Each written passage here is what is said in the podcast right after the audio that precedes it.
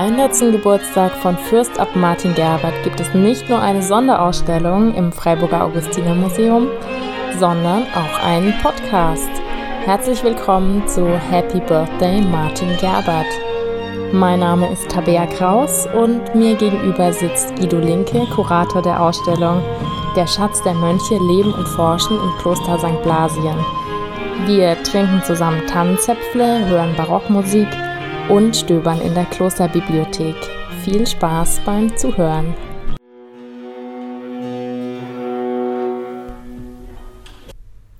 Ja, Martin Gerbert kann man ja fast als Universalgelehrten betrachten, aber heute ist er vor allem auch noch in der Musikgeschichte eine wichtige Person. Was, wie hat er sich da verdient gemacht? Was sind seine musikgeschichtlichen Verdienste? Ja, Martin Gerbert ist in der Tat bis heute in der Musikwissenschaft zitierfähig, weil er mehrere Bücher herausgegeben hat mit der Edition mittelalterlicher musiktheoretischer Schriften. Er hat ein Werk geschrieben über kirchliche Schriftsteller, über die Musik oder über den Gesang und die heilige Musik, wobei das natürlich alles Bücher sind, die er in Latein herausgegeben und auch geschrieben hat. Das war die Schrift- und Gelehrtensprache seiner Zeit. Und er hat sich auf die Suche gemacht in der Zeit, bevor er Abt wurde, als er noch mehr Zeit hatte als Bibliothekar, nach mittelalterlichen Handschriften, die zeigen, wie im Mittelalter in den Klöstern gesungen wurde. Und damit war er Pionier für die Wiederentdeckung des mittelalterlichen gregorianischen Gesangs und darin liegt seine große Bedeutung. Wieso gerade der gregorianische Gesang, der äh, von Papst Gregor erfunden wurde, kann man das so ja, sagen? Oder er soll von ihm erfunden worden sein. Die heutigen Musikwissenschaftler würden wohl sagen, dass es einige Jahrhunderte später war, dass die Form der Gregorianik, wie wir sie heute definieren, entstanden ist. Aber dieser Mann war eben Papst und ihm wurde diese Erfindung zugeschrieben und entwickelt hat sie sich dann natürlich in den Klöstern des Mittelalters und gerade auch bei den Benediktinern St. Blasien war ja ein Benediktinerkloster und hat eben der Liturgie und dem Stundengebet großen Raum gegeben und dazu gehörte immer auch der Gesang. Und Gerbert wollte zurück zu diesen Ursprüngen der Kirchenmusik, denn in seiner Zeit hatte sich die Kirchenmusik der weltlichen, der profanen Musik sehr angenähert und das hat ihm nicht gefallen und das wurde in der damaligen Zeit auch heftig kritisiert. Und insofern sind diese Forschungen, die er unternommen hat, nicht nur historisch, sondern sie waren auch Teil eines Reformprojektes. Ja, er hat ja richtig geschimpft über die Kirchenmusik zu seiner Zeit, dass da der die ganz nah schon an der Theatermusik oder an der Opermusik sei und da der Teufel drin stecke und man eher zum Tanz aufspielen würde. Da war er wohl sehr empfindlich.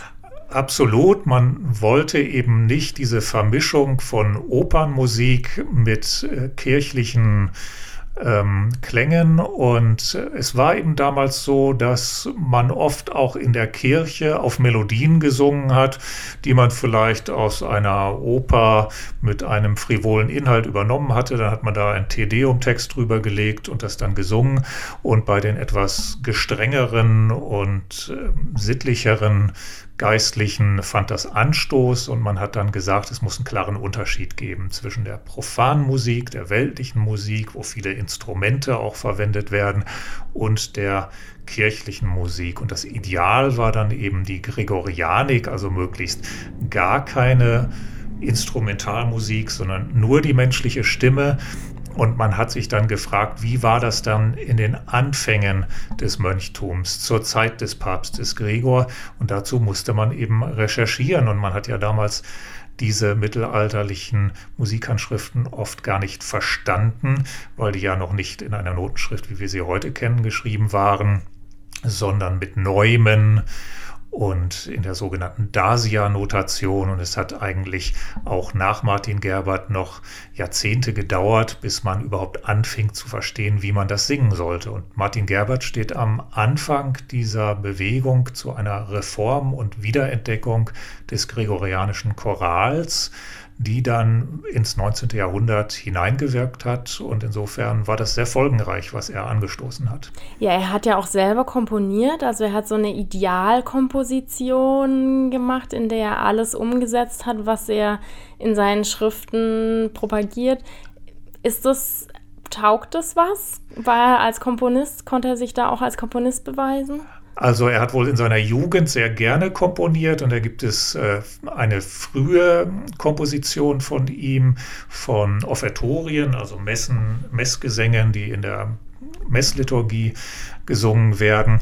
Und äh, später hat er das dann bereut, weil das noch aus einer Zeit stammte, in der er noch nicht diesen Reformgeist hatte. Das klingt, wenn man das heute spielt, und es gibt Einspielungen heute, so wie die normale Musik seiner Zeit. Und dann hat er später, als er diese Reformidee entwickelt hat, in einem seiner Bücher, Bücher eben eine Gründonnerstagsmesse ähm, mit eindrucken lassen, ohne seinen Namen zu nennen. Da war er wohl ein bisschen vorsichtig.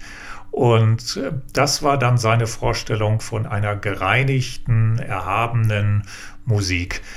Er war jetzt sicher keine Größe. Wir sind ja in einem Zeitalter, in dem Haydn und Mozart praktizieren. Also auf dem Level spielt er bei weitem nicht. Aber er hat eben sehr gut verstanden, was in der Kompositionslehre seiner Zeit diskutiert wurde. Und er hat eben das auch versucht an seinem Kloster durchzusetzen und hat dann auch gesagt, also meinen Klostermusikern würde ich ihre Sachen am liebsten ins Feuer werfen, mhm. weil die eben noch dieser etwas theatralischen, opernhaften, vielleicht auch unterhaltsameren Musik verbunden waren, während seine strenge, schlichte Art vielleicht auch gar nicht allen dort so gefallen hat. Und ähm, da hatte er wohl einige Kämpfe auszustehen. Und er hat aber dann jetzt auch nochmal einen Unterschied gemacht. Der gregorianische Gesang auf Latein, der war ja dann eher für die Mönche gedacht und für das Volk im Gottesdienst hat er eigentlich noch andere Ideen gehabt und meinte, dass die Bauern, die verstehen ja gar kein Latein, die sollten eigentlich auf Deutsch singen. Ganz richtig. Da da war er progressiv. Also wenn man von der Gregorianik hört, dann denkt man, das war ein ganz rückwärtsgewandter, der das Mittelalter aufleben lassen wollte. Aber das ist nur der eine Aspekt für ihn. Wie Sie gesagt haben, das war für die Mönche. Da hat er gesagt, für uns als Mönche ist die Gregorianik der richtige Gesang, der lateinische Kirchengesang. Aber für das Volk in den Pfarreien, in den Pfarrgottesdiensten, da brauchen wir etwas, was die Menschen auch mit dem Herzen verstehen. Und das können sie nur, wenn sie wissen, wissen, was sie da singen und nicht einfach irgendein unverstandenes Latein nachsingen. Und da war er wirklich ein Vorreiter der, des deutschen Kirchengesangs und hat gesagt, ähm, wir übernehmen die fortschrittlichen Kirchengesangsbücher, die es damals in Österreich gab, und hat die auch in St. Blasien eingeführt und nachdrucken lassen um eben die Teilhabe des Volkes an der Liturgie, an der Messe, nicht nur das Zuhören, sondern das mit dem Herzen mitsingen zu befördern. Und insofern hat er gesagt, was für die Mönche richtig ist, das muss nicht gleichzeitig für die Laien gelten, sondern denen muss man auch etwas bieten, was sie verstehen können. Und bei seiner Forschung über die mittelalterliche Kirchenmusik, wie ist er denn da vorgegangen? Ja, wie gesagt, das war eben die Zeit, als er noch nicht Abt war. Da war er natürlich politisch sehr eingebunden, aber vorher war er Bibliothekar und ist viel gereist. Und seine Reisen bestanden nicht darin, unbedingt sich die Schönheiten der Welt anzusehen, sondern er ist immer schnurstracks in die Bibliotheken und hat dann nach alten Handschriften geforscht. Und das, was er dort gefunden hat, hat er notiert und dann auch publiziert.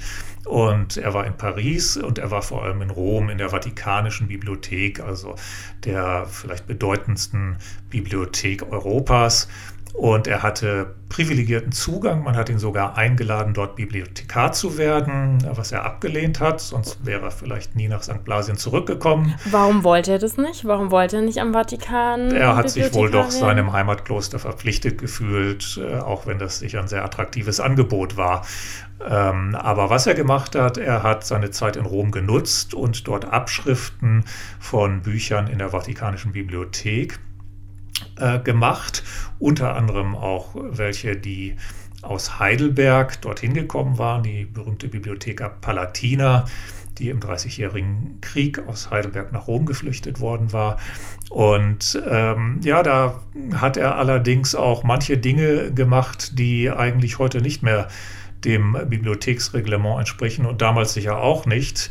Denn wir wissen, dass er Seiten aus den Büchern herausgetrennt hat oder sich hat heraustrennen lassen, denn er ist teilweise mit den Abschriften nicht fertig geworden. Und als er dann abreisen musste nach St. Blasien, da fehlten ihm ein paar Seiten. Und die gibt es heute nicht mehr in der Vatikanischen Bibliothek, denn die hat er entführt aus der Bibliothek und nie zurückgeschickt. Und er hat das dann ediert. Das sind sehr wichtige Editionen, zum Beispiel vom Tonar des Abtes Bern von der Reichenau. Also wirklich eines der bedeutenden Werke der mittelalterlichen Musiktheorie, was er in der Vatikanischen Bibliothek entdeckt und dann eben auch ediert hat.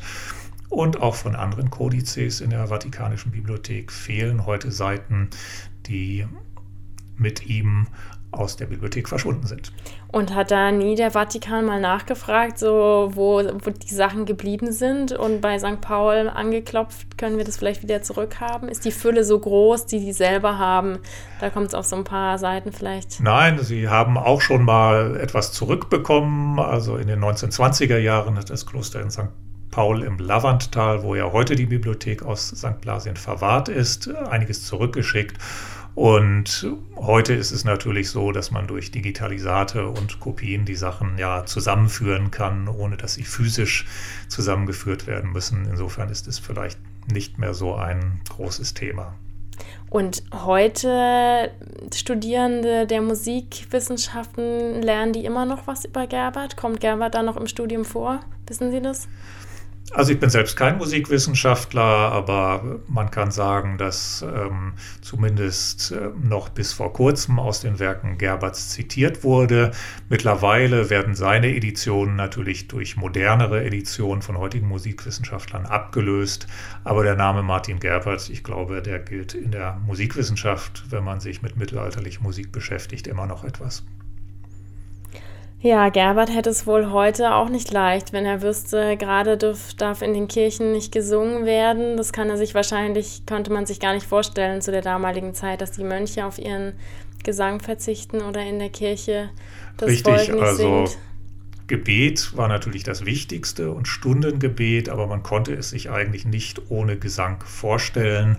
Und das hat natürlich auch die den Raum gefüllt. Also wenn man sich die Kuppelkirche von St. Blasien vorstellt, dann muss man sich eben immer den Gesang der Mönche dazu vorstellen. Und ähm, ja, insofern, das wäre ihm sicher hart angekommen, wenn er also mit seinen Mönchen nicht hätte singen dürfen. Wie oft wurde da täglich gesungen? Und das Stundengebet hat ja sieben Tagen und Tagesstunden und eine Nachtstunde und insofern war also immer wieder dort äh, Musik, äh, Chorgesang zu hören und die großen Kirchenfeste waren richtige Singspiele, Oratorien. Also wenn man nur an die Weihe der Kirche denkt, da wurde eine Woche lang gefeiert, es wurden Predigten gehalten, es wurde auch mit Instrumentalmusik, mit einer riesigen Orgel vom Straßburger Orgelbaumeister Silbermann, also dem bedeutendsten Orgelbauer seiner Zeit, den hat Gerbert nach St. Blasien geholt. Insofern, das war ein richtiges Zentrum nicht nur der Musiktheorie, sondern auch der musikalischen Praxis. Und Gerbert selbst hat ja auch Musik gemacht. In der Ausstellung ist eine Viola zu sehen. Ist es seine eigene wirklich oder?